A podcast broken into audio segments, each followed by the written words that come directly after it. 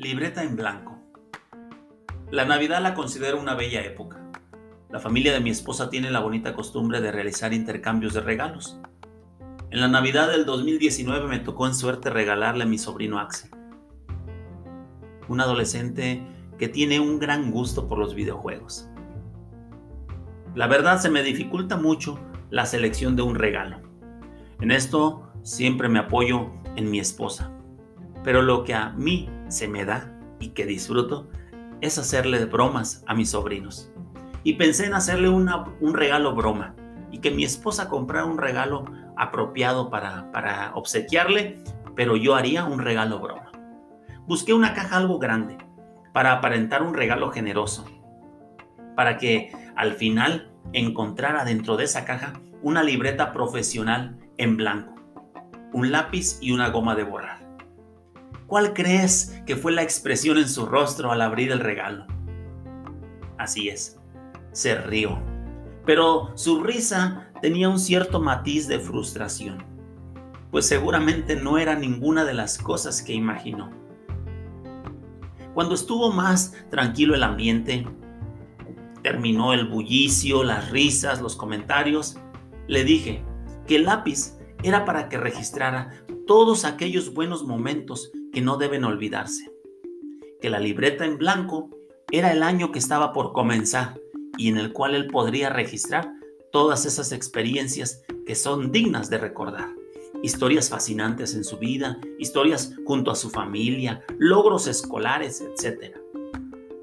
También le expliqué que era muy probable que al momento de redactar en su libreta en blanco esos momentos tan satisfactorios, quizás cometería algún error de ortografía pero que para eso estaba también en su poder la goma de borrar.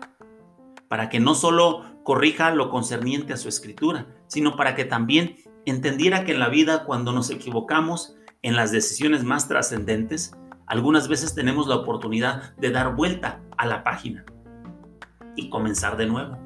O también algunas veces la oportunidad de borrar nuestros errores de nuestra mente para que no sigan produciendo más culpa y dolor en nuestros corazones. Hoy, usted y yo estamos ante una libreta en blanco que inicia. En su portada lleva el título 2021. En ella escribiremos muchas historias, unas tan buenas, pero tan buenas, de las cuales sería justo sentirnos orgullosos. Pero cuando aparezcan momentos bochornosos, momentos tristes, recordemos que tenemos la oportunidad de dar vuelta a la página, comenzar de nuevo y borrar todo sentimiento de vergüenza, dolor y culpa que eso haya producido en nosotros. El apóstol Pablo escribió un consejo en la carta a los filipenses. En el capítulo 3, versículo 13 y 14, la nueva traducción viviente dice así. No, amados hermanos, no lo he logrado, pero me concentro únicamente en esto olvido el pasado y fijo la mirada en lo que tengo por delante. Y así avanzo hasta llegar al final de la carrera para recibir el premio celestial al cual Dios nos llama por medio de Cristo Jesús. Así que no permita que el conformismo le prive de alcanzar nuevas metas.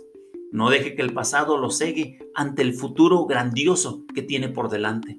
En lugar de eso, prosiga, persevere, siga escribiendo nuevos testimonios de gratitud por lo que Dios ha hecho en su vida, pero no se detenga. Le deseo un 2021 lleno de aventuras e historias dignas de ser escritas. Que tenga un excelente día. Que Dios le bendiga. Hasta la próxima.